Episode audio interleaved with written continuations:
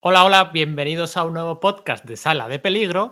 Bienvenidos a un nuevo podcast analizando historia del universo Marvel, la miniserie de seis números de Mark Wade, Javier Rodríguez y Álvaro López.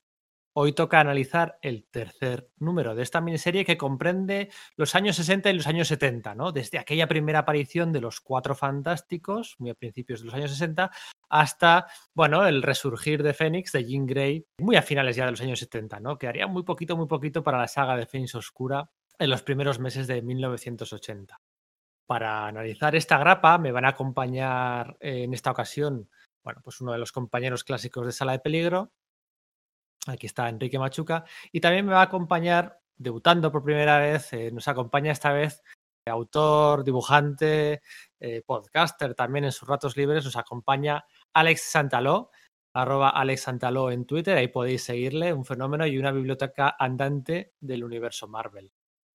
Este tercer número se pone ahora a la venta por parte de Panini Comics, pero cuando nosotros tres nos juntamos para grabarlo, pues fue en el pasado mes de noviembre, que el cómic había salido en, Estados Unidos pues hacía una semana, dos semanas y ahí lo hacíamos nosotros tres con nuestra grapa de cómic USA comprada a través de Radar Comics, que ya sabéis que es el, bueno, la tienda online en la que desde Sala de Peligro pues eh, hacemos nuestra compra de previews online, ¿no? Todas esas series o, tomos o Artist Edition, quien pueda, pues que salen dentro de dos o tres meses en Estados Unidos y que deseamos, bueno, pues comprar y tener nuestra colección y pues seguíamos haciendo la, compra de previews mensual de toda la vida, pero de una forma muy fácil y muy intuitiva en Radar Comics.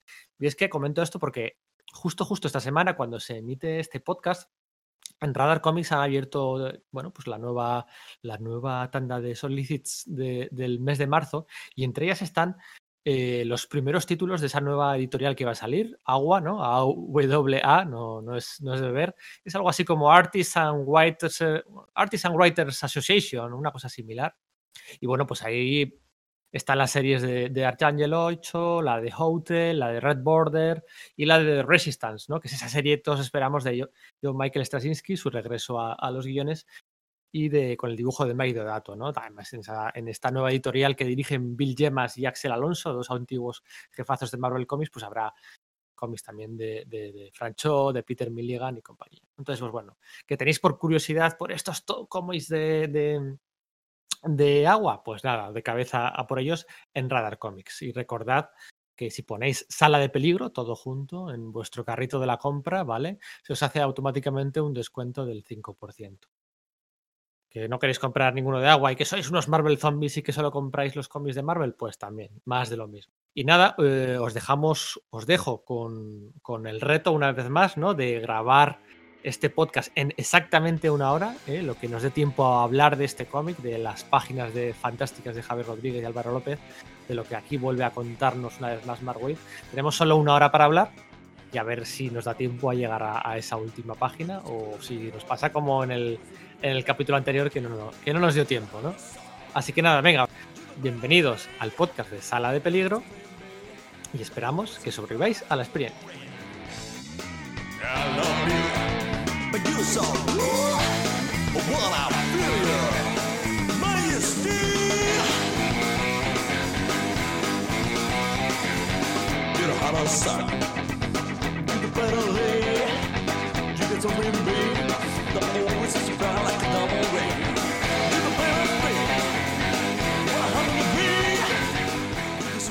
Bueno, pues vamos allá, ¿eh? este tercer número de Historia del Universo Marvel. Eh, mira, me voy a acordar de Sergio Aragonés y de su grapa doble aquella de Sergio Aragonés destruye el universo Marvel y, destroza el universo. DC. ¿eh? Sí, abandono los cuatro fantásticos. es verdad. Eso es. es. que es verdad. ¿eh? O sea, yo creo que no ha habido un mejor resumen de lo que es la, la colección de los cuatro fantásticos que. Oye, el, el, aquel eh, luego nos quedaremos cortos de tiempo y esta batallita sobrará. Pero no sé si sabéis que ese, o sea, ese número se publicó aquí en España, eh, mm. back to back, ¿no? El, sí. Eh, del DC y el de, el de Marvel. Sí. Pero originalmente en Estados Unidos se publicaron por separado y, ambos tenían por separado una portada doble, que claro, aquí esa portada doble no llegó porque solo se publicó la parte de la derecha, ¿vale? La parte de la frente. Entonces, si buscáis en internet, El, el, Destruye el universo Marvel y el Destruye el universo DC de Sergio Granados tiene una portada doble. Mm. Ahí, es, ahí es nada, sí, sí. Creo recordar que la, la edición de aquí, el mío tenía páginas eh, desordenadas. Se me mezclaban algunas de DC con otras de Marvel. No sé pues si, si fueron algunos ejemplares o sí, pero siempre recuerdo que el mío tenía que llegar un momento que tenía que saltar a las siguientes páginas de Marvel y iba hacia adelante y hacia atrás. Ah, pues mira, no me acuerdo. Sé que había, que dar la vuelta al TVO para leer de Sí, eso. Era un flipbook. Bueno, los cuatro fantásticos. Venga, ¿qué contamos de ellos que nos haya contado ya? Pues poco, poco. ¿Qué quieres que os cuente los cuatro fantásticos? Es el, origen para mí del universo Marvel. Todo lo que hemos tenido hasta ahora es, algo remoto, es historia. Y, con los cuatro fantásticos para mí empieza la era moderna. No sé vosotros. Sí. Aparte, como nada se construye de la nada, eh, la influencia de los primeros números es tan claro. Stanley cogió todo lo que había antes de, publicar, las historias de monstruos, las historias románticas, sobre eso habría mucho que hablar, yo creo que algo comentaremos a lo largo del programa. Y eh, la idea de equipo que ya Kirby había desarrollado con lo de los eh, Challengers of Down Now. Nunca me acuerdo cómo traducen aquí en España. Los desafiadores de lo desconocido, ¿no? ¿Verdad? Los exploradores de lo desconocido. Algo desconocido. No sé, para mí la referencia es la película de Teen Titans. Que aparecen. cierto, cierto. Y lo mezcló todo, él y Kirby lo mezclaron y, y de ahí, vamos, no creo ni que se imaginaran lo que iba a hacer aquello. Aquello era simplemente rellenar páginas.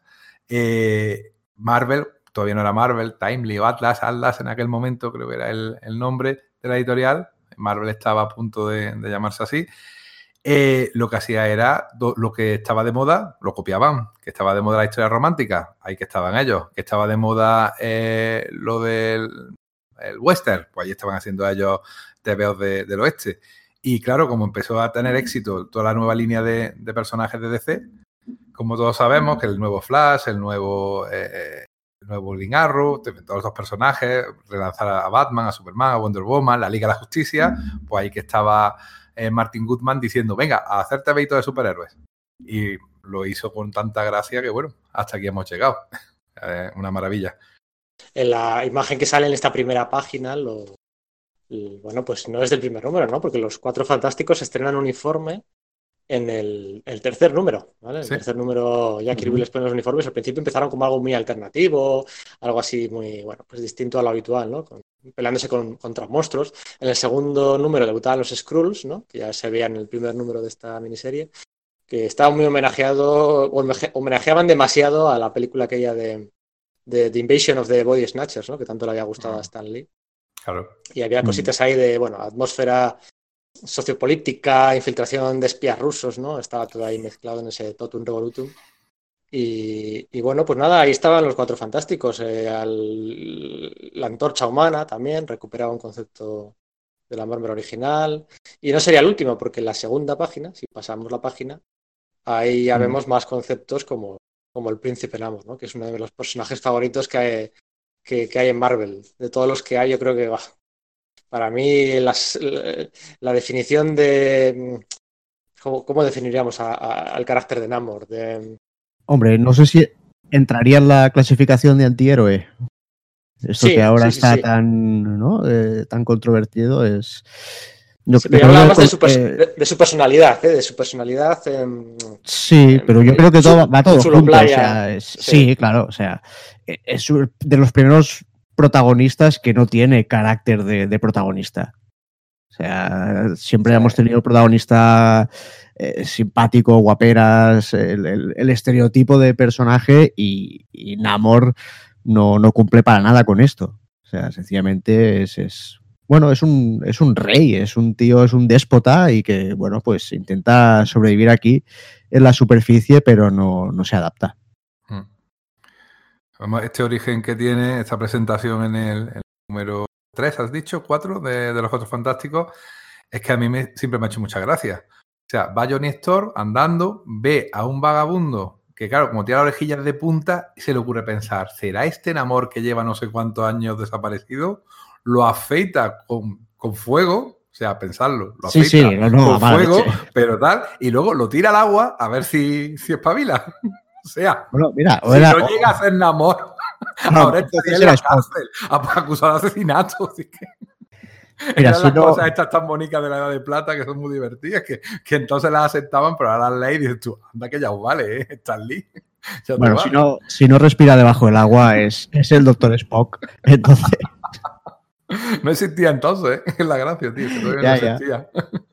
Se adelantó bastante. Luego viene ahí en la misma página el origen de, del Doctor Muerte, que como tiene una mm. pequeña cicatriz de aquel experimento fallido, que le echa la culpa siempre a Red Richard, ¿no? Pues dice, voy a quemarme la cara entera poniéndome una máscara ahí al rojo vivo para demostrar lo que soy.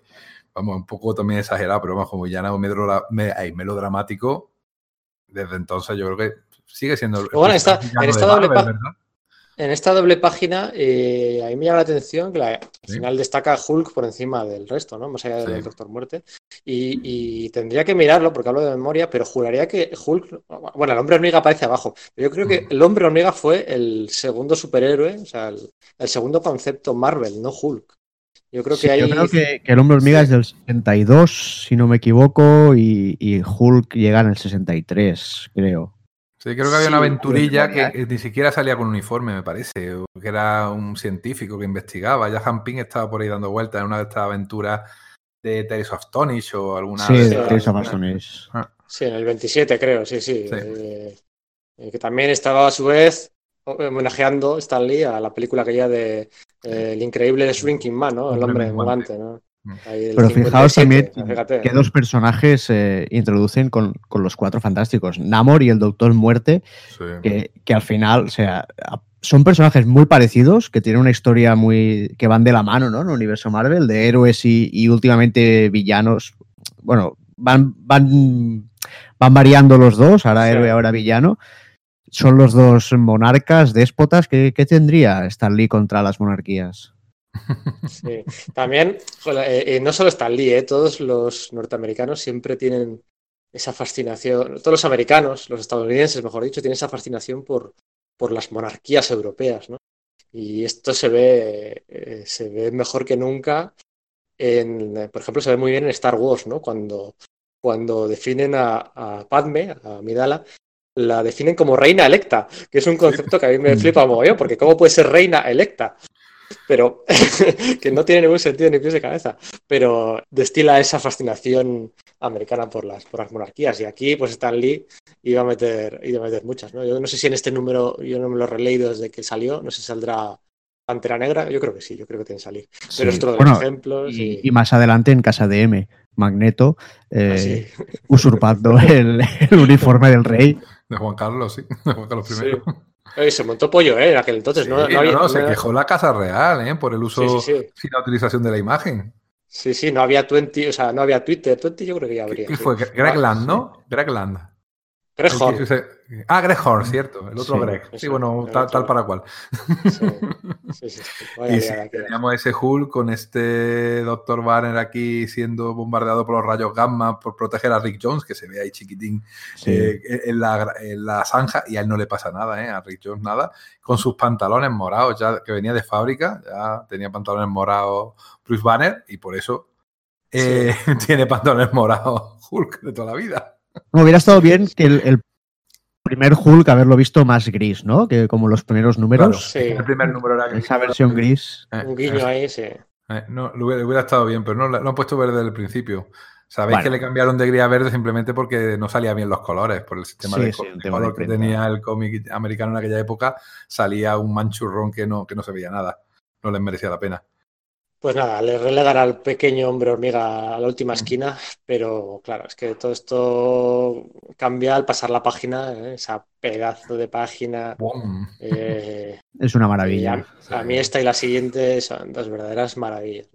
Alex, cuéntanos eso. Para mí es súper original utilizar las redes de la bota, además, o sea, es que nos vamos a la bota de Spider-Man, que es una composición súper difícil pero al mismo tiempo es, representativa del personaje, porque lo vemos en acción con una pose clásica de Spider-Man y en las redes de la bota nos forman las viñetas para explicarnos el, origen y ahí lo tenemos todo, cómo le pica la araña, cómo descubre sus poderes, cómo deja escapar al ladrón, cómo muere el tío Ben, está todo. O sea, lo que nos han explicado en películas 10.000 millones de veces y estamos hartos de ver, Aquí en, ¿qué? ¿En un cuarto de página debe ocupar esto? En cuatro viñetas. Yo cuando vi esta página me acordé mucho de aquel origen que ya comentamos en el, en el eh, podcast sobre Morrison, el All Star Superman, esas cuatro viñetas que definen el origen de, Superman. Pues me ha recordado un montón y es verdad que casi piensas que si el origen de un personaje no lo puedes contar en cuatro viñetas, ese personaje mm, ya es demasiado complicado, no es, no es icónico. ¿Eh? Un buen origen necesita ser contado con muy, poca, con muy pocos elementos, que todo el mundo lo entienda y que no haga falta volver a contarlo una y otra vez. Ya sabéis que me gusta divagar. Eh, ¿Qué os pareció el número aquel de la conversación entre la tía May? Que era Amazing Spider-Man 37, creo que era.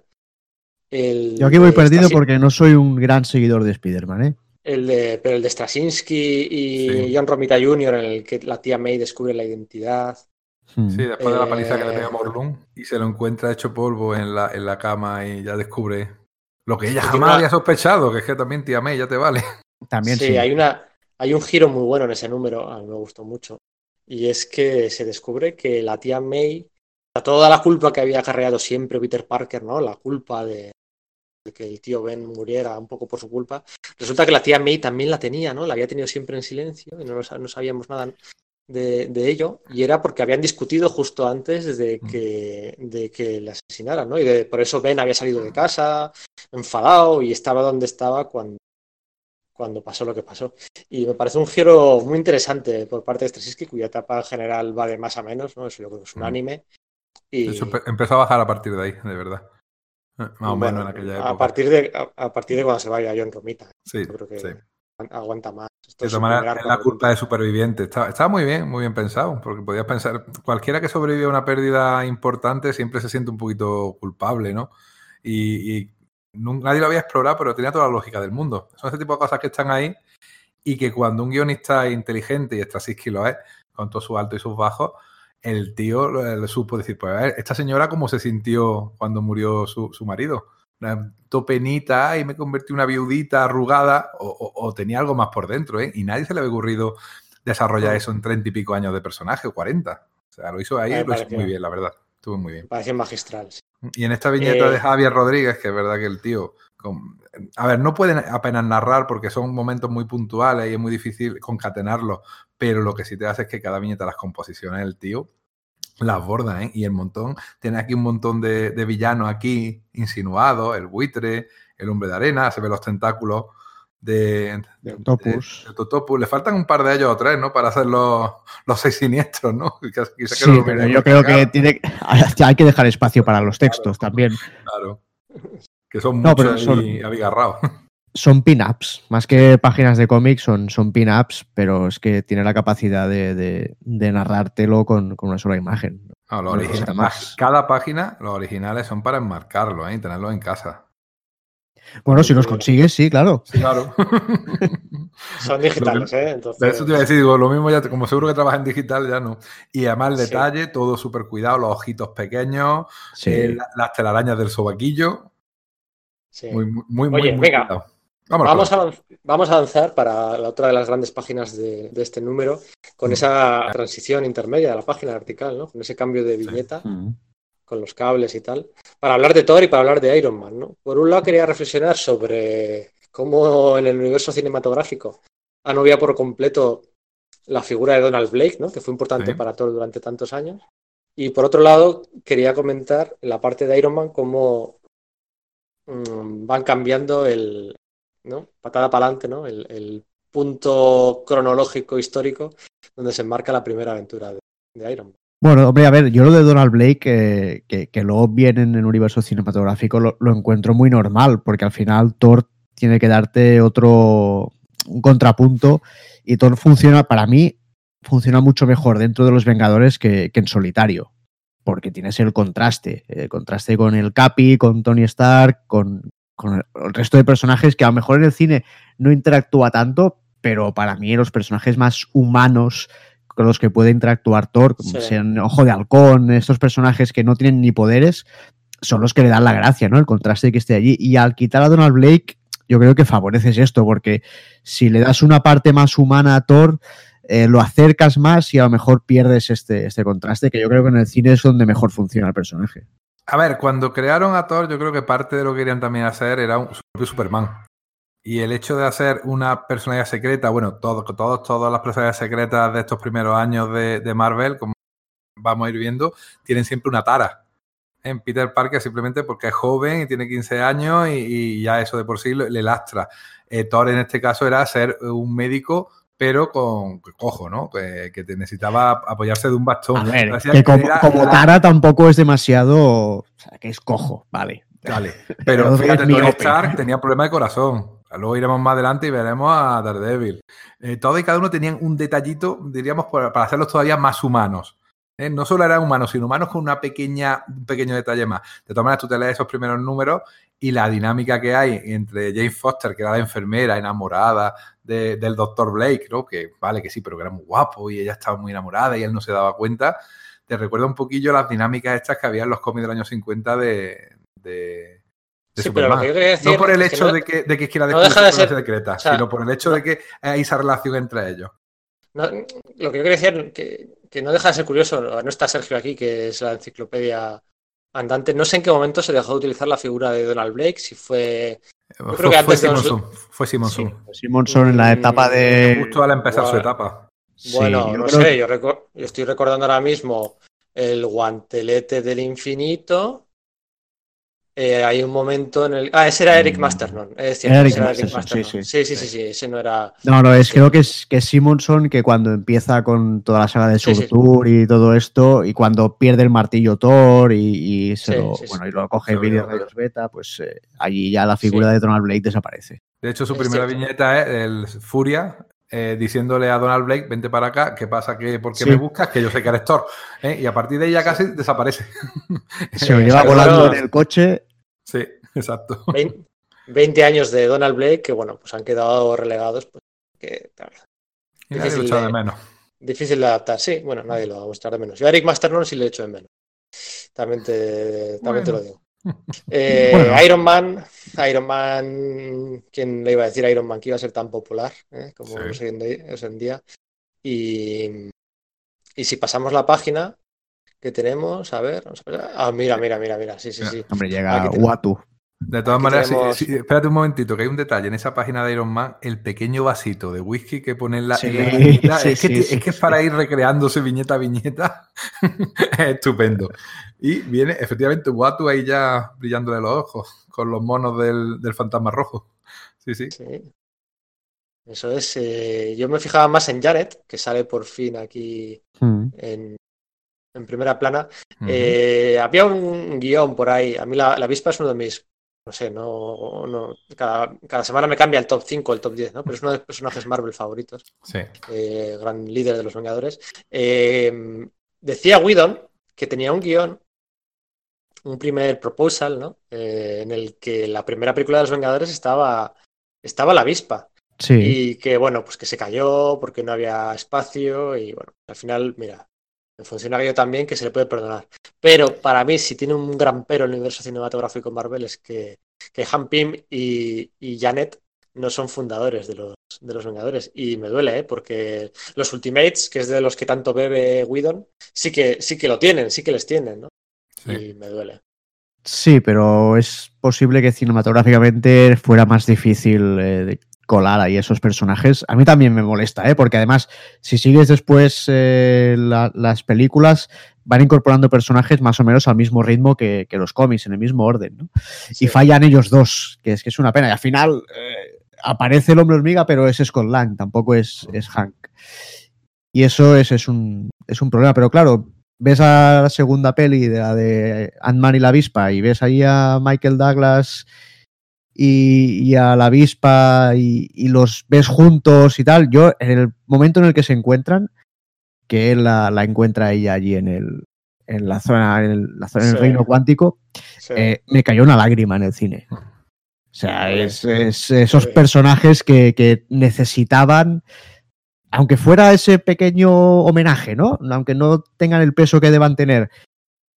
Pero el, el, los Vengadores necesitan tener allí a esas, esas, figuras, es que se lo merecen. Sí. Y aparece además en esta página el hombre gigante, que a mí me gusta mucho como personaje. ¿eh? Esa etapa previa a los eh, números del Capitán América, cuando ya, como veremos enseguida, reúne a Wanda y tal, estaban muy, muy, muy bien. ¿eh? Además, ese uniforme está no, y, y, después, tú te, tú te lees los. Sí, verdad que los 80, Los 80 primeros números de los Vengadores y Hampin tenía un carisma desbordante, era el científico del grupo, pero a la vez el ligón, el que si había que pelearse se él peleaba, el que se le ocurrían las cosas más ingeniosas. el, la lacra o el problema que tiene es el que todos conocemos, ¿no? A raíz de, bueno, la agresión a Janet y sí. 300 y pico USA, lo de Jim Shooter y demás. Pero tú te lees los 80 primeros números y el tío es súper carismático, a más no poder. Y, y mola, ¿no? Y, no digo incluso lo de chaqueta amarilla, digo antes, o sea. Sí, sí, sí, cuando es el hormiga, el hombre gigante. El que no tiene entonces tanto peso es, es la avispa. Hablabas antes del papel de, Jane Foster con, con, Donald Blake. Los primeros números de los Vengadores, el papel de la avispa es eh, admirar a Thor. Qué hombros, qué ojos, qué pelo. y, proponer el nombre de los Vengadores. Eh, es ella quien les da el nombre. Pero aparte de eso, pobre mujer no tiene más, más papel y es una lástima. Bueno, la siguiente hoja con esa diagonal. Eh, bueno, pues esto sí que es una splash page eh, bien guapa, ¿no? Eh, fíjate, si, contamos ahí, arriba hay seis personajes y abajo otros seis. ¿Nos ha echado el Sí, sí, sí. No, están los cinco y, la mole. Eso es. Si bien no sale. Mm. Que por, cierto, continuando con lo que decía de que Janet y Hampin no son fundadores de los Vengadores en el cine, es como la de primera clase aquella, en la que resulta que los fundadores de los X-Men eran Darwin, eh, Chaos, ¿no? ¿Quién Chaos, Banshee. Banshee, o sea, eh, fíjate. O sea, es como si ahora adaptaran el cine los Cuatro Fantásticos y los fundadores son eh, Namor, Herbie, Hulka y, Wyatt. y, Wyatt y, Christoph ahí de mascota. Eh, pues claro, esto yo cuando todo el mundo alaba First Class, pues yo, ojo, mira, a ver, espera. A ver, eh, yo, a ver, para mí First Class es la mejor película de los X-Men de largo. Y el problema es que tienes que, bueno, tienes unas precuelas, hay que respetar aquello y no puedes meter a lo, no puedes meter a Cíclope y a, Jean Grey porque ya os has mostrado de, mayores y, no, encajarían a nivel temporal. pero yo se lo perdono porque la peli es, es para mí es una maravilla tiene un, final, un, acto final bastante, bastante Sí, hombre. Y, el acto, y el, momento de Magneto de Xavier eh, en esa peli de espías es, magnífico. Pero yo olvidaré ya todo lo que es el universo cinematográfico mutante, lo, lo olvido, tabula rasa y a ver qué van a hacer ahora. O sea, para mí esto ya se acabó, es historia pasada y con suerte pronto lo olvidaré deseándolo estoy. Oye, eh, sale aquí Loki como fundador, como causante de la Unión de los Vengadores, pero luego el tío no volvió a aparecer por la serie en mucho tiempo. ¿Os acordáis de, alguna otra vez en la que se juntara? Loki con los Vengadores. Sí, yo tengo una en mente, el número 400. La guerra con los defensores. ah, bueno, sí, sí, sí, es verdad, el, crossover. Eso. el ciento y pico, creo que era de, los Vengadores. Sí, bueno, y actos de venganza, realmente. Sí, tampoco hay que irse muy lejos. Es verdad. Bueno, pues nada, los, aquí tenemos el muñeco de nieve, tenemos a, la bestia. a la bestia masajeándole el pecho a la mole. Y, en la siguiente página ahora ya sí sale Magneto y, y Charles Xavier. Sí, y la hermandad y la hermandad es mente maestra, el sapo, Mercurio, la hoja escarlata. Está ahí arriba, bueno, y, además el origen del Capi, ¿no? Eso es. el encuentro con Namor también. Madre mía, la verdad es que eh, pasaba todo muy rápido, ¿eh? Sí. Porque lo del Capi, que es en el número 5 de Vengadores. 4. El 4, imagínate. O sea, eh, es, es, un cambio constante y, si ahora nos quejamos de que un equipo de superhéroes no aguanta una saga de 12 números, imagínate entonces. Que te, presentan a personajes que después serían icónicos, a los fundadores se los cargan, desaparecen. Sí, un poco eh, lo curioso de estos años es precisamente eso, ¿no? Que, que a, a Stan Lee, ¿no? A la reacción no dejaban de llegarles cartas preguntándose que cómo podía ser que Thor, Iron Man, eh, mm, Hulk no tanto porque se canceló su serie muy, muy rápido, que cómo podía mm. ser que estuvieran en, varias series a la vez. Que no podía ser que, que, Hulk, ¿en qué orden iba? Claro, tú estás hablando de los años 60, que el target mm. comercial, el perfil del lector era mucho más joven, más pequeñajo, con menos experiencia. Entonces, de ahí, de, de esa, de no poder atribuirles la omnipresencia a los personajes como ocurre hoy en día, o sea, hoy en día aquellos chavales que leían cómics, eh, bueno, les estallaría la cabeza si ven a lo vez no en 20 series a la vez. Entonces, de ahí, por eso surgió el, quitarles de medio en el Vengadores 16. Para, para, que los chavales no se quejaran, porque era continuamente que se estaban quejando de, eso, ¿no? De, la, colección de Capitán América tenía su colección propia, pero estaba ambientada en la Segunda Guerra Mundial. Y entonces no había ese problema de que estuvieran en dos, en dos series a la vez, porque era muy evidente que eran distintos periodos. Y por eso el Capi siguió. Pero los otros fuera, y era única y exclusivamente por aquí. Y a mí me fascina, ¿no? O sea, desde el punto de vista de un lector actual. Bueno, estaba luchando por los derechos del, superhéroe, que no tenga que, que, pluriemplearse. O sea, si tienes tu, tu colección, quédate en tu colección, no, no molestes en otras, ¿no? Pero sí, también es curioso. Ahora miraba la, imagen de la hermandad de, mutantes, que aparte del sapo, que, es un personaje que, que, siempre ha estado rondando por allí, pero nunca ha tenido un peso específico, el resto también tela. Si hablábamos de, los villanos que aparecen en la viñeta de Spider-Man y cómo le, marcan en su futuro, pero tanto eh, la Bruja Escarlata y Mercurio, con su paso después de los Vengadores, y Mente Maestra, ese personaje que tanto fastidió a los, a los mutantes, sobre todo en los 80. Sí. ¿Qué, cantidad de personajes eh, importantes se inventan en estos 5 o 6 años? Igual que en Vengadores, ya apareció Khan casi en los primeros, La Encantadora, que yo era un no parar de ideas. Yo creo que, a ver, era lo que se estilaba, contar mucho en, muy pocas páginas, pero también yo creo que tenían sentido de urgencia. Realmente no sabían si el experimento les iba a funcionar o no.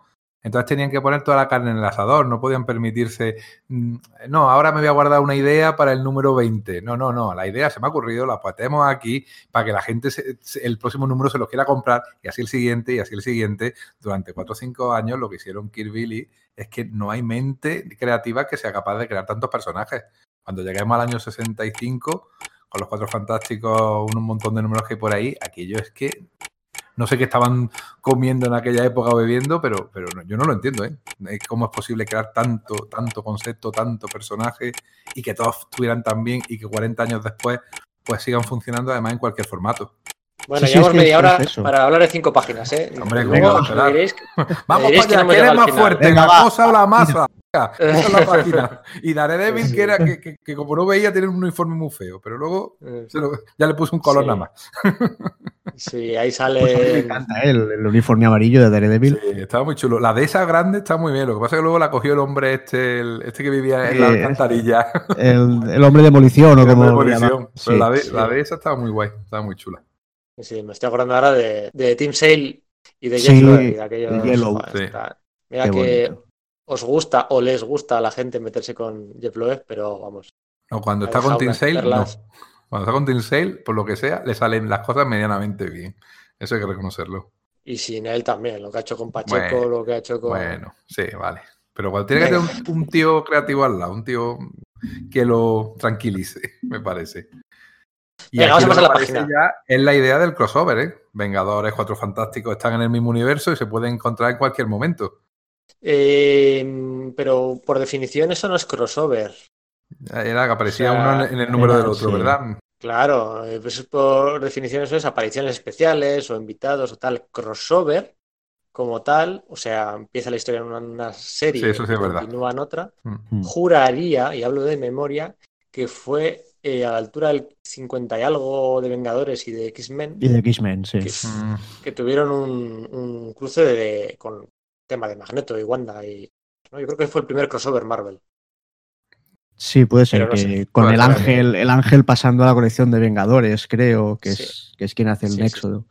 Eso, ya con Roy Thomas. Bueno, igual, claro, es que igual estaba Roy Thomas las dos.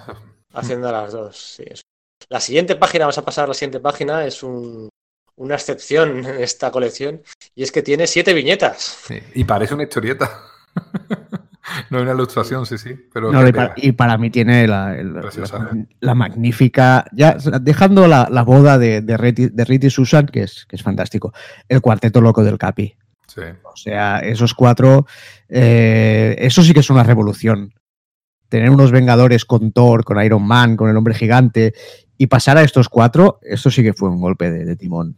Porque además es que recuperas a tres villanos y los pones junto al Capi es, para mí es una de las ideas locas que, tuvieron en esa época y que les, funcionó muy bien, porque son personajes, sobre todo Ojo de Halcón. Eh, eh, tú hablabas antes de que la avispa es uno de tus personajes favoritos. Para mí, Ojo de Halcón es, uno de ellos, está en el top 5 seguro. Sí, no, para mí el uno. Eh, y vale, pues perfecto. Y la dinámica Ojo de Halcón, Capitán América, esa competitividad sana por parte del Capi, insana por parte de, de Clint, para mí es de los mejores, eh, las mejores relaciones del universo Marvel. Me acuerdo del primer, de la primera miniserie de los Vengadores de la Costa Oeste, hmm. en la que bueno, pues eh, integran Halcón y Pájaro Burlón, integran en el grupo a Iron Man y a Tigra, ¿no? Pero claro, que era Iron Man era, era James Rhodes, era, que es que habían estado en la Secret Wars y tal, ¿no? Y cuando llega un momento en el que ya pues no aguanta más y se quita el casco y les dice, mira, soy, soy, no soy Tony Stark, ¿no? No sé quién pensáis que soy. Y le, empieza a decir, lo primero que le sale ojo del, ojo del conde, decir, pero sí, pero ¿quién eres tú? Pero si eres un novato, que no vales de nada, tal, no sé qué. Y entonces él mismo se da cuenta de que esa dinámica era la que él tenía con el Capitán América cuando era... Y, se da cuenta de que, eh, no, esto no puede ser así, ¿no? Y es como el proceso de maduración de Ojo de Halcón había funcionado y bueno, pues ya era, se acordaba de cuando él le hacía eso al Capitán América, ¿no? Porque le llamaba novato. Y, es verdad. En la viñeta de abajo a la derecha, la de Just Married, recién casados, se ven otros personajes que no habían aparecido hasta ahora. Sí. Sí, está ahí el Doctor Extraño. Nick Furia por ahí. Está Alicia al lado de la cosa. Alicia Master. Está Alicia, eso es. y de... están eh, Jameson. Parece que está Peter. Y los dos con sombrero. ¿Serán que Jackie y están? Sí, ¿no? Eso es, serán Stanley y Jack Kirby. Aparece por ahí. ¿Es Norman Osborn, el de abajo a la derecha? Podría ser. Tiene el pelo, lo tiene muy parecido, ¿no? me extrañaría. Sí, sí, podría ser. Mm. Eso es ahí. Iron Man ya con su armadura más. sale eh, es Johnny, ¿no? Johnny fue a la boda, ¿verdad? Yo no lo veo.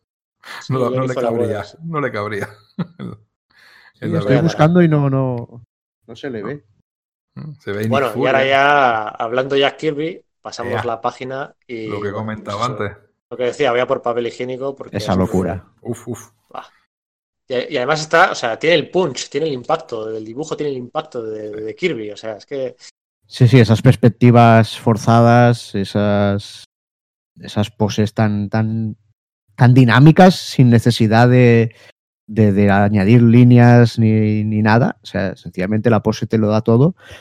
Y, qué diseño de, personajes. la primera viñeta con los inhumanos, que aquí sí que juega con las, estructuras de los fondos de la tecnología de, Kirby, es, es, una maravilla. O sea, fíjate, y, además la gracia es que todos estos personajes nacen del universo de los Cuatro Fantásticos.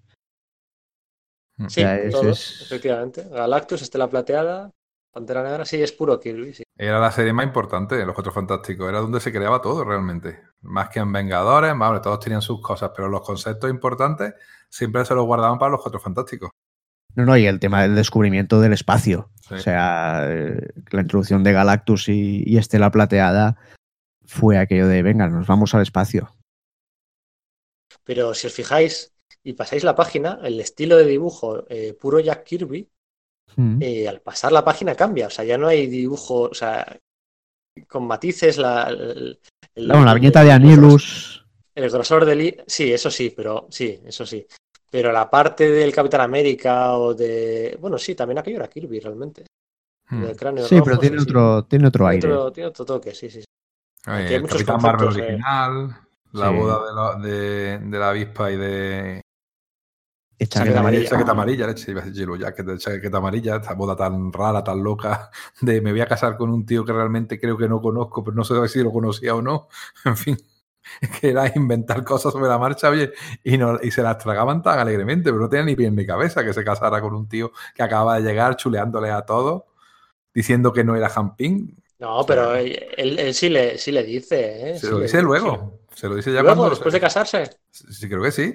Creo que en el momento de que se declara, ella no sabe que es Jamping o, dijeron que no lo sabía. Yo, esa parte nunca me quedó a mí nada clara, ¿eh? Pero no recuerdo, no recuerdo. Si sí, se lo dice antes o no. La segunda boda del universo Marvel y el primer mm. nacimiento del universo Marvel. Sí, y qué, qué cambio de estilo, qué, paz da esa viñeta final, ¿no? De, la locura de, de la lucha del Capi Cráneo, del Capitán Marvel, de, de, Anilus y los Cuatro Fantásticos, y de repente una viñeta que cambia de estilo y tenemos el nacimiento de, Franklin Richards y es, es, una calma, es un relax, no sé, me da una paz esta viñeta. Todo el color, utilizar tan pocas palabras. Eh, también indica lo rápido que pasaba el tiempo en esta época en el universo Marvel. Era casi a año de real, año en el universo Marvel, ¿eh? Porque tampoco hay tantos, tantos números. Habría que verlo entre la boda y el nacimiento de Franklin. ¿Qué pasaría? ¿Año, año y medio, dos años? Pues yo creo que, que, Franklin nació en un anual. Sí, y, la boda fue en otro anual, ¿no? Y si te digo que fue el anual 6, no, el 8. ¡Ah, qué mierda! Tendría que mirarlo. El, quinto, fue, el quinto fue la boda, ¿no? el quinto creo que fue la boda. Luego el sexto era, era uno con los inhumanos y sería. No sé, no me acuerdo. Qué mierda. Dos, tres años, ¿eh? no mucho más. Yo recuerdo. sí, yo recuerdo que este de, en el que van a buscar la vara de eh, Anilus a la zona negativa, hmm. porque la necesitan para salvar el, embarazo de, de Su. Ese se emitió aquí. Se, uy, se emitió. Se publicó aquí en un especial verano, un especial primavera de Forum y es mi primer mm. cómic de los Cuadros Fantásticos.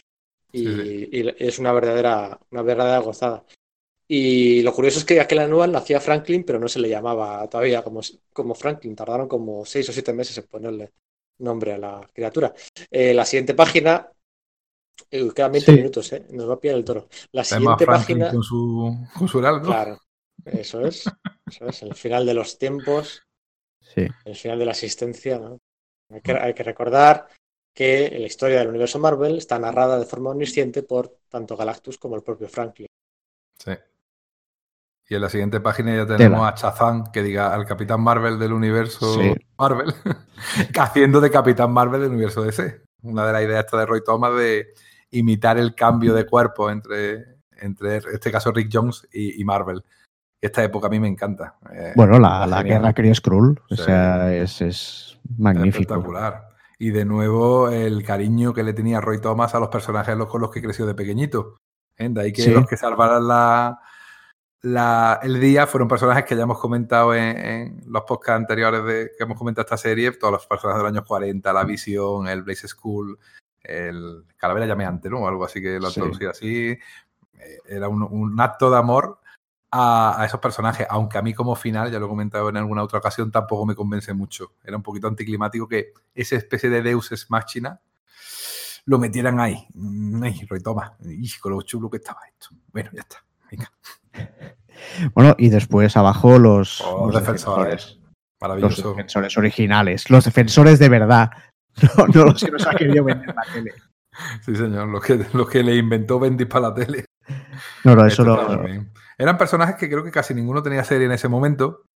Y como Marvel tenía muy limitado el número de colecciones que podía editar por un tema contractual de distribución, que creo que era por culpa de DC, que utilizaba una distribuidora común y entonces le pusieron esa, esa de cortapisa, estaban siempre inventando maneras de ir sacando personajes y una de estas maneras era meterlos en la misma colección.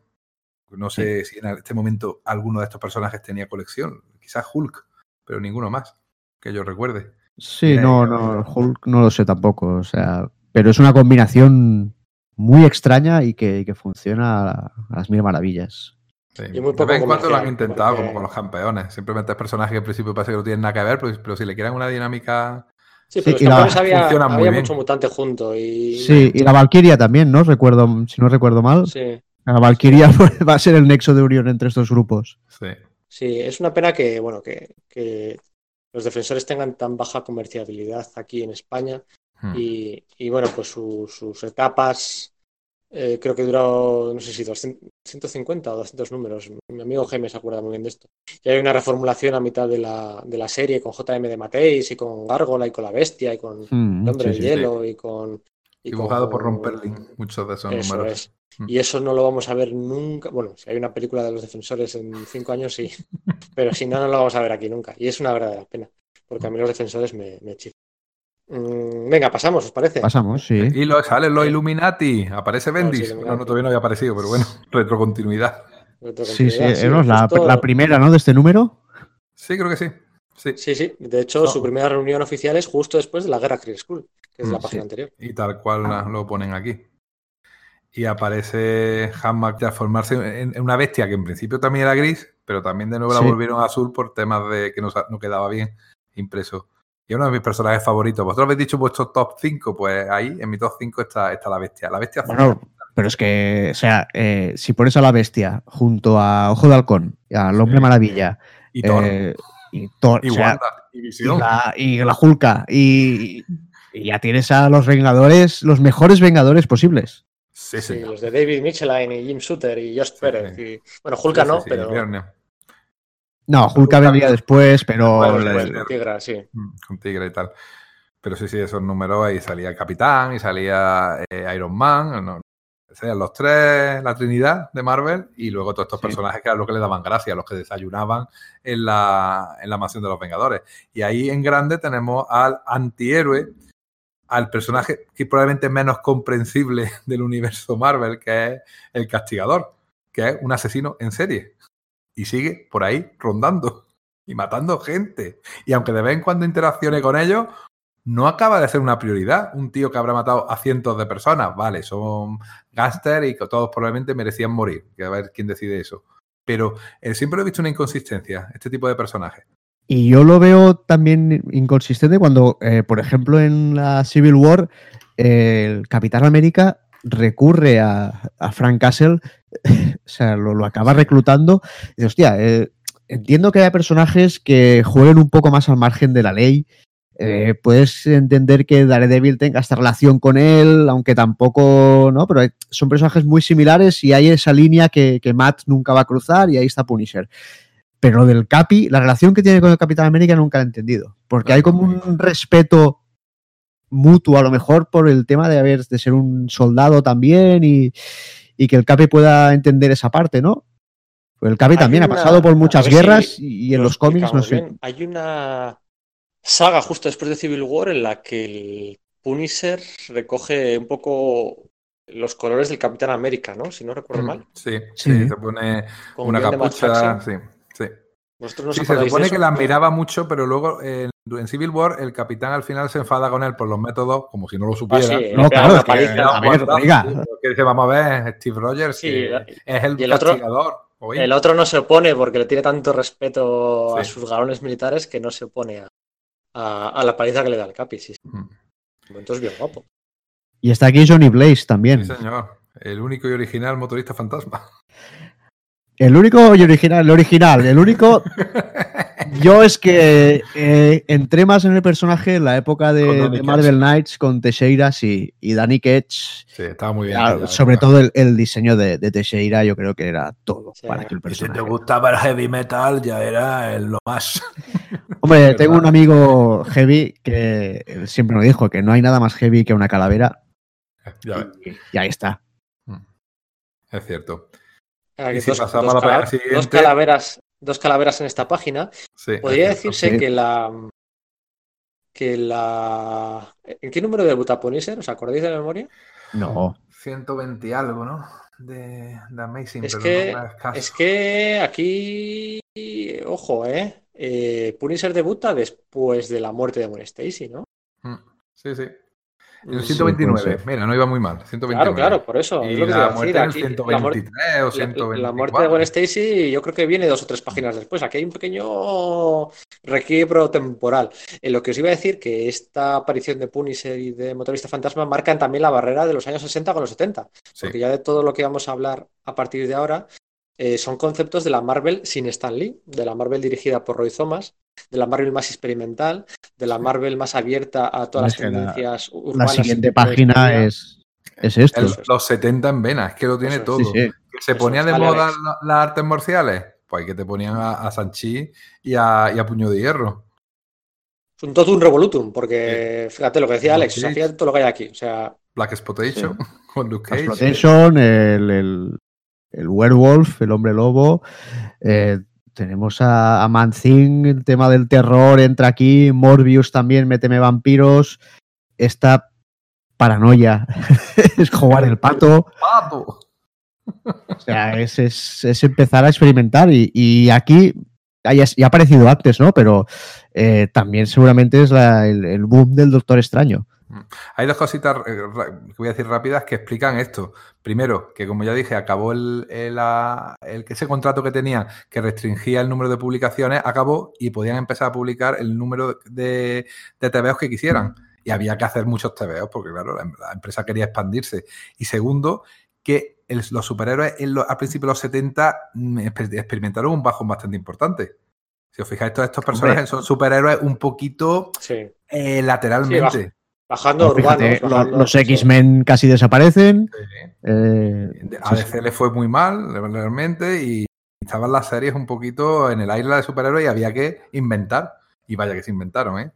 Aquí todos los que salen, la palabra superhéroes, la palabra superhéroes no se aplica. O sea, Morbius, sale Howard Pato, eh, se abre eh, El Hombre Cosa, Luke Cage, eh, Puño de Hierro, Sanchi, o sea, superhéroes como tal, poco. ¿Cierto? Sí, sí, como mucho héroes. Y porque son de alquiler, si no, no, ni eso. Sí. en cambio la siguiente página, a mí los 70 en Marvel, esa época experimental, es la que menos chifla, aunque entiendo los parabienes de todo lo que hizo Steve Gerber y demás. Pero, pero eso. Y la siguiente página sí que hay Preciosa. Eso es, joder, la composición. Es, otra cara de, esta misma moneda. La con el uniforme tan bonito, que tan sencillo. De Romita, ¿eh? Ese padre. Qué cosa. Sí, sí. ¿eh? Y luego Chana con ese poco uniforme que tenía. Pero fijaos, y ahí detrás eh, eh, la Dragón Lunar, que apareció por primera vez en la serie que compartían Daredevil y La Viuda, que durante una época fueron novios y compartían no solo cama y, piso alquilado en San Francisco, sino también colección. Y apareció por primera vez el Dragón Lunar en la colección de Daredevil. Y esa serie, esas pequeñas imágenes de los villanos de, Daredevil en su radar. Es que hay, también vaya galería de frikis tiene el hombre. ¿eh? La de Foggy Nelson, agente de Chill, en la que ellos dos se cargan todo Chill junto a, perdón, todo Hydra junto a Chill, maravillosa. Es, top en aquella época. Y cazar. Señor. Que era un personaje anterior que ya había aparecido en, la Patrulla X en los 60, sí. recordar, pero que aquí ya consiguió su propia serie. Sí, sí, cada vez que aparecía la Patrulla X los, los mandaba a la Tierra Salvaje, ya lo veremos más adelante, no sé si, no, no saldrá, saldrá en el siguiente número, a lo mejor si sale, pero toda aquella etapa con Sauron y, aquellos números, si no recuerdo mal, no sé si era un anual con Spider-Man y Michael Golden. Aquello es una maravilla. Con el gran Michael Golden, sí, con Nick Furia creo que también salía. Y la siguiente página es un bajonazo, ¿eh? Bueno, la siguiente página, sí, claro, historia del universo Marvel, sí. esto, lo, esto, lo, leí yo en el, cuando había el pequeño país hace 25 años, que todavía se editaba El Pequeño País, que traía dos páginas de historia cada semana. Yo lo leí ahí. No, no, yo, tuve, yo tengo más traumas. Yo de los primeros cómics Marvel que leí, en edición Vértice salía esto, y luego leí en el Capitán América también una historia en la que moría Sharon Carter aparentemente, que es que yo era un trauma. Lo de ser novia de superhéroes, ¿eh? yo eso lo tengo, que yo era muy pequeñito y de quedarme muy pillado con estas cosas. Digo, aquí mueren y siempre mueren las novias. Y la verdad es que tampoco iba yo tan desencaminado, ¿eh? No, no, hombre, ser novia de superhéroe es un trabajo complicado. O eres superheroína, que ya es otra opción de no, no, solo eh, emparejarse entre ellos, o eh, tienes un problema. Y desde luego el momento emocionalmente más potente, probablemente casi de la historia del universo Marvel. ¿eh? Por, cómo impactó, cómo lo presentaron, no, hubo publicidad, se encontraron eso, los lectores y hubo hasta manifestaciones y todo en contra. Fue, fue, arriesgaron mucho y les salió muy bien. Pasamos a la siguiente, si queréis. Quedan seis minutos ¿Cuántas páginas quedan? Y quedan tres páginas. Yo creo que. A dos minutos. Tenemos la guerra de defensores. Por una vez, por una vez, yo creo que vamos bien. Se nota que no está Sergio. así que, así que vamos allá. de menos. vamos allá con esa, con esta página de, de Dormammu y Loki con, con los Dormammu. Los, defensores, además, eh, eh, eh, muy, muy enseguida del comienzo de su serie regular, ahí en el número 6, 7, 8, me parece. Estaba Steven Englehart ya escribiendo a los dos títulos. Y aquí en este número, en esta imagen, sale Mantis. Ah, bueno, sale Mantis no. a la, no, sale en la, en la boda. En la boda más rara del universo Marvel. Mira que ha habido boda doble, rara. Doble boda. Boda, además. Sí, Siempre sí. diciendo, nosotros también nos apuntamos, venga. Pero vamos muy bien, porque vamos, estas historias locas de Steve Englehart, Mantis que era una especie de personaje religioso, que había estado liada con el, con el espadachín, que había muerto, uh -huh. pero se, luego se enamoró de un dios en forma de árbol que se transformó en, en, en el espadachín para que ella estuviera más cómoda, y luego se transformaron en seres de luz y se fueron al universo. ¿Os habéis fijado que, en algún momento, algún momento, cuando decíamos antes que los cuatro fantásticos eran lo más importante, en algún momento los cuatro fantásticos ya no aparecen y todas las historias molonas son. En los de 70 fueron los Vengadores. Ah, por eso. Y luego ya vale. un poquito más tarde, cuando pasemos a la siguiente página, que decirlo. Claremont y los X-Men. Entonces, pues bueno, sí. la importancia de los cuatro fantásticos eh, siempre. Siempre, siempre una serie que, que, crea un poco los conceptos, siempre. Sí, eso en es. esa época eran los Vengadores. Es. Aquí, por cierto, Ojo de Halcón, bueno, empezaba ya la fama de desertor mm. en la guerra de defensores sí. Vengadores y ya se había cambiado de grupo, ¿no? Sí, sí. Decía además y, y, acabamos, y acabamos con Nómada. Sí, señor. Y Nómada. Qué, oh, qué, qué, idea, qué idea de, de, Para mí es de las ideas que definen al Capitán América, que yo de pequeño siempre lo había tenido como una imagen de un, de un patriota de estos eh, descerebrados incluso, pero claro, eres pequeño y lees los cómics como los lees, y el giro a Nómada me, me, hizo darme cuenta de, hostia, este personaje tiene más profundidad seguramente que la que le, le había otorgado, ¿no? Hmm. Cómo se revela. En el texto aparece que habla de que un todo fue porque había un traidor que era un oficial de gobierno de alto rango. No, no, era el presidente, era, era presidente, Nixon. Sí, sí. lo que pasa es que lo dejaban a caer y nunca lo llegaron a decir. Y aquí siguen manteniendo el misterio, pero no, no, era Nixon, tal cual. Pero una época estupenda. Eh, no duró tanto, pero se recuerda mucho. Sí. Ese, ese uniforme con el pechito al aire, en fin, los 70. Sí, bueno, después también la cambiaría. Capa que le duró poco, ¿eh? Sí, sí, menos mal. Es que no le pegas para nada. Sí. No. Bueno, venga. Alpha pasa, Flight. Pasa. Alpha Aquí, Flight, los ahí estamos. John Byronistas, que no me encuentro yo entre ellos. Hombre, y Alpha Flight. Aquí Sí, es lo no, ves, ¿no? eh, El que, que- que hace de nexo de unión entre las tres viñetas, ¿no? Eh, Porque es verdad, perteneció o tuvo mucho que ver con Alpha Flight, apareció en, peleando contra Hulk y luego se unió a la Patrulla X. En, además, en muy poco, en pocos años, en 3, 4 años hizo, hizo todo eso. Un personaje secundario y lo que llegó a ser. Sí, sí, bueno, o sea, lo de Alpha Flight lo veríamos después, Sí. pero yo la he estado rele- Más retro. releyendo ahora y es, es una serie fantástica. o sea, Maravillosa. como- estaba ahí. te apartas de la continuidad, te creas un universo propio y después, claro, tienes el nexo de unión de Lobezno con, con la Patrulla X, que en ese momento era la serie grande de, para mí, al menos, de- del universo Marvel. Pues para mí el cambio, la introducción de los personajes nuevos, eh, ahí es donde entro yo. Es, es cuando yo me, me incorporo a, a leer. Quedan dos cómics minutos. Quedan dos minutos. y es mi colección favorita, pero si solo queda una Claro. página.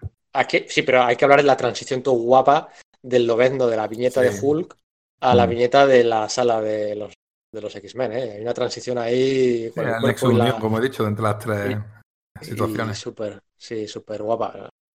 Y clava, y clava la viñeta, ¿eh? en la que estaban todos muy dispersos en la, en la sala, uno abajo, arriba de Sí, la sí, sí. escalera. Digo, ¿es que la sala era muy pequeñita o qué pasa? No, que no, era, no eran un equipo, estaban Claro. dispersos. Pero si te fijas, eh, ya ha colocado aquí en, en medio, en medio de la página, A lo los que para mí importante. son el, el Claro. cuarteto, el, el espíritu de, de esos X-Men.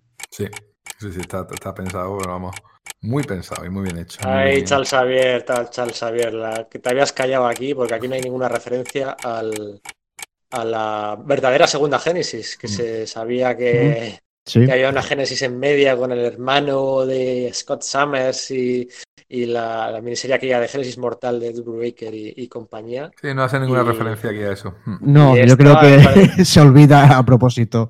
A ver, si es Mark Waits, Mark Waits lo sabe. Y si lo sabe, pero es, es el primer, el primer gran secreto oculto de Charles Xavier que salía a la luz Em, luego salió lo de que Danger, ¿no? La sala de peligro. La sala de peligro era un, mutante también. Eh, eh, eso es, otro gran secreto. Bueno, todo el tema de Jean Grey, que estaba como enamorado de ella. Ah, bueno, eso era al principio de la, de la serie. Sí, sí, por eso. Pero bueno, sí. Era una niña de 16 años y tú eras un tío de 40. No te vale. Pero eso no eran secretos, o sea, eso estaban globos de pensamiento, ¿no? Pero aquí era como empezar a sacar mierda de debajo del armario de Charles Xavier.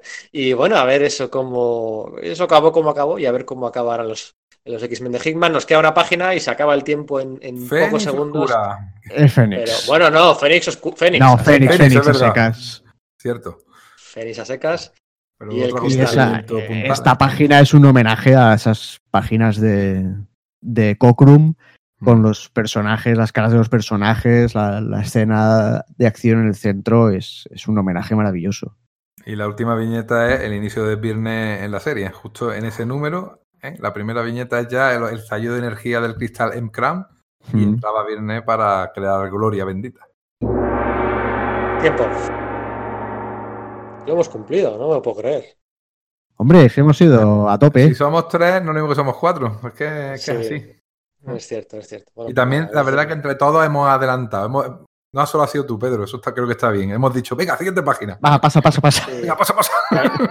También, es cierto que es, digamos, la, la, versión más manida, ¿no? De, lo más visto del universo Marvel, ¿no? Hombre, no hay tanto secreto aquí, o sea, porque yo en el número 2 y en el 1 también había cosas que, que como son tan recientes que las han ido incorporando a la retrocontinuidad, como decís, eh, hay algunas que realmente tampoco las controlo tanto.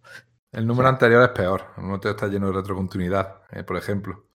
Sí, sí, ¿no? Y todo el rollo de lo que comentábamos al principio, creo, lo de los Vengadores, aquellos prehistóricos con Pantera Negra y tal, y hostia, esto... Qué, qué Esto es nostalgia pura, sí, esto es nostalgia pura y dura. Eh un poco viene a decir, ¿no? El, poder de esos orígenes canónicos. Poder de. Eh, lo de Tío Ben está contado mil veces, da igual, pero es que es muy poderoso, ¿no? Cada vez que lo ves, funciona. Hay que contarlo, aunque sean cuatro viñetas, que es como se cuenta. Y se cuenta muy bien. Este, este tercer número acaba con. Yo creo que todavía no pisa, no pisa los 80, porque los 80 empiezan. El, el, enero del 80 empieza con el debut de Kitty Pride y Dazzler Sí. Y en Justito, justito, justito. Eso es, entonces esto se queda un poco a las puertas de los 80. Imagino que el siguiente número será todos los 80, ¿no? Con Inferno.